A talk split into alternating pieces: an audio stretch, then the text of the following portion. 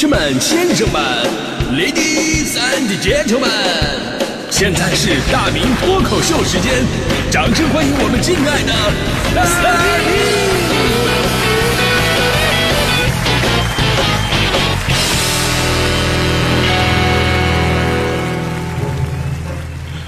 好，欢迎各位来到今天的大明脱口秀，我是大明啊。今天咱们节目话题说的是你年轻的时候能有多气盛啊？其实气盛啊也不是什么贬义，那不气盛能叫年轻人吗？啊，没有谁天生啊一下来就圆滑世故啊，在娘娘胎里边就把棱角给磨平了，那得什么生育环境啊？这都是，是吧？我我跟你们说，就是学渣如我，就在毕业的时候，我的梦想都是你们等着吧，我改变这个世界。啊，到了单位心里边想，你们都太老了，你们什么思维啊？我要改变行业的现状。结果两年之后，我自己就没有接不上了。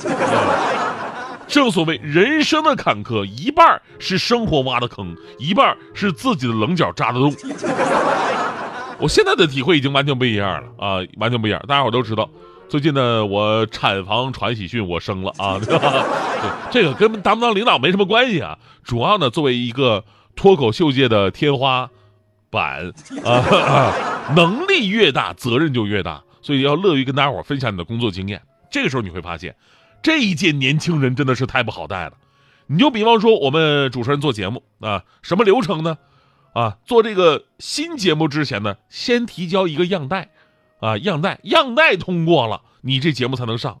就我们当年做样带呀，特别期待领导挑毛病。你知道为什么不是？是不是不受？因为我们贱还是怎么的？为什么？因为领导如果给你挑毛病，就代表你的样带是有戏的，你改一改就能通过了。要是领导啊听完你的交代啥话不说，那就完了。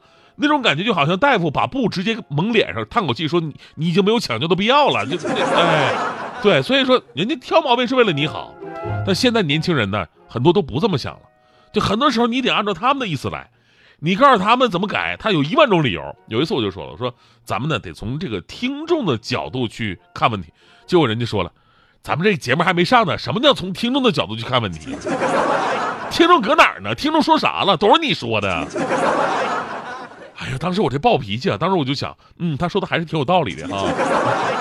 哎呀，当年我的我怎么就没敢那么回怼我的领导呢？是吧？所以呢，之前说的嘛，在一家公司里边。啊，这个领导对员工的态度，不同年龄绝对是不一样的。一般九五后、零零后都得宠着来，不能骂，因为你要骂完的话，第二天人家真不来呀。啊，暴脾气的当场就把这个离职给办了。那我们八零后不一样了，哎，八零后大部分上有老下有小，赶上疫情工作还不好找，所以你随便骂，骂完第二天继续上班都不带迟到的。昨天呢，就有这个网友爆料，贴出了一张疑似公司发布的通知，通知说。说这个鉴于同行公司经验，以及公司最近出现的类似情况，为便于管理、规范职场，现设立新一代部门。这个所谓的新一代部门是专门管理公司零零后的。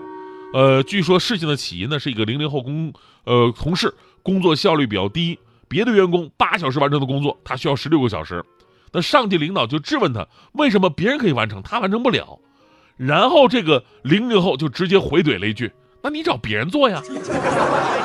哎，那你找别人做，这句话你们是不是在人生的某些时刻也特别想拽在某些人的脸上？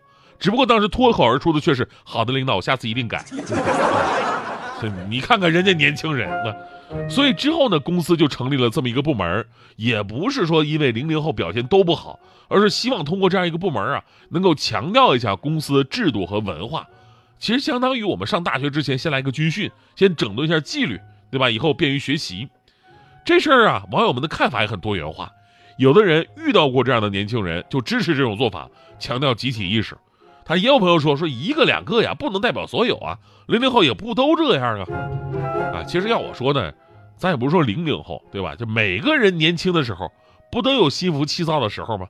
是，就是我们现在啊，就是在单位接触六零后啊、七零后的人多了，你会发现啊，六零后、七零后身上。普遍有一种我们八零九零没有的那种淡定，那种气定神闲、宠辱不惊，一看就是经过大风大浪的。人家往那一杵，有种定海神针的作用。然后这些人呢，也往往乐于跟年轻人分享他的人生啊、职场经验呢，丝毫不担心这些后生们会复制他们的成功。不过这一切的奥秘呢，其实三个字就可以总结了：买房早。可是，他现在他租房的话，他也慌，知道吧？啊，开个玩笑啊，买房啊，它只是个象征，说明当一个人生活非常稳定的时候，他的状态也会很稳定。而年轻人呢，不是这样的，年轻人大多正在构建自己的生活，想要的东西太多，又不确定自己能拿到什么，再加上他们并没有什么职场经验，所以啊，年轻人不稳定有很多的必然因素。另外，零零后啊、九五后啊，也确实有自己的时代特征。比方说，这个年代的孩子家庭条件比我们那会儿好多了，对吧？他们很多人不着急养家，从小自尊心也强，不太会看别人的脸色行事。他们最大的要求就是站着把钱挣了。所以你又让人家挣不着钱，你还想让人家跪着，人家当然不干啊，对不对？这一点我们八零后就不一样了啊，都不用让我们挣钱，你只要画个饼，我们就能跪下啊。呃，说到钱呢。现在这个互联网也真的让我们见多识广，就好多人呢在网上你说故意炫富，满足自己的虚荣心，但是另一方面呢，却制造了很多生存焦虑，尤其很多年轻人会牺牲对比，他们也想一夜暴富，过上那样的日子，于是期望工资和到手工资就成为了他们人生的主要矛盾。就这种情况就会导致心浮气躁，不珍惜现在的工作。财富啊，本来应该是一个积累的过程，但是根据我多年观察。现在阻碍年轻人富起来的最大的原因就是他们总想犒劳一下自己。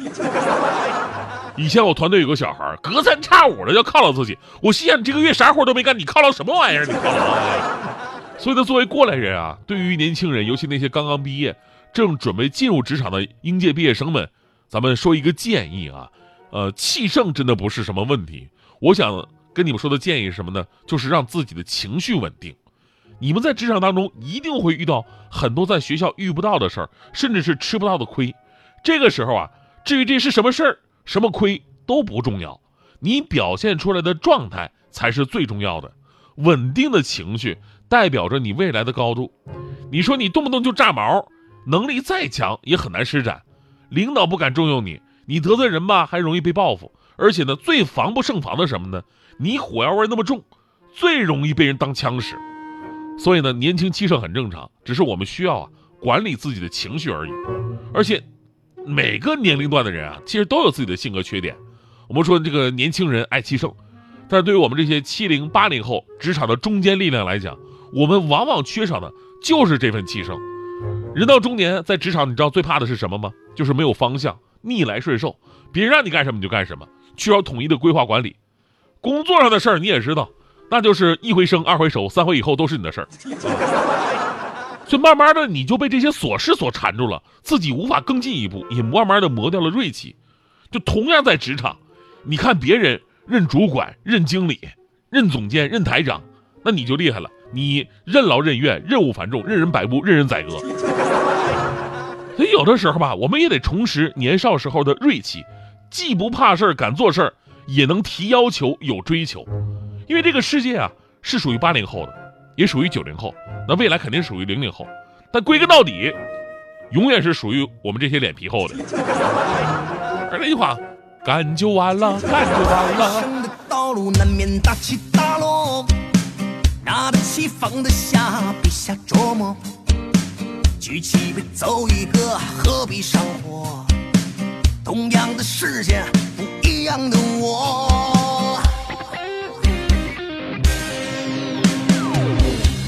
时刻要靠自己拼搏，脚下路怎么走自己掌握，别计较成与败，结果如何，放开手就是干，说话就是渴，干就完了，干就完了，干出个样来给自己看呐，干就完了，干就完了。就算再高的山也在我脚下，干就完了，干就完了，干出个样来孝敬爹妈，干就完了，干就完了，干出个未来让梦想开花。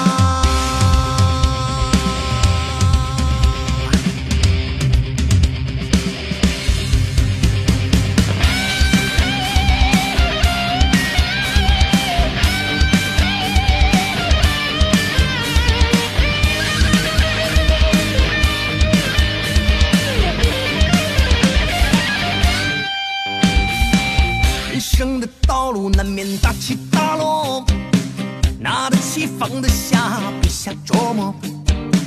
举起杯走一个，何必上火？同样的世界，不一样的我。辉煌的时刻要靠自己拼搏，脚下路怎么走自己掌握。别计较成与败，结果如何？放开手就是干，说话就是渴。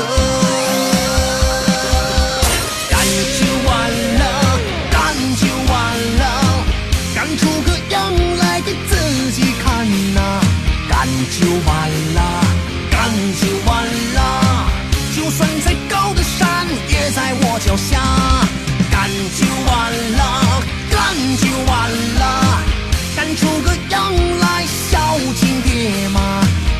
就完了，干就完了，干出个未来让梦想开花。干就完了，干就完了，干出个样来给自己看呐。干就完了，干就完了，就算再高的山也在我脚下。干就完了。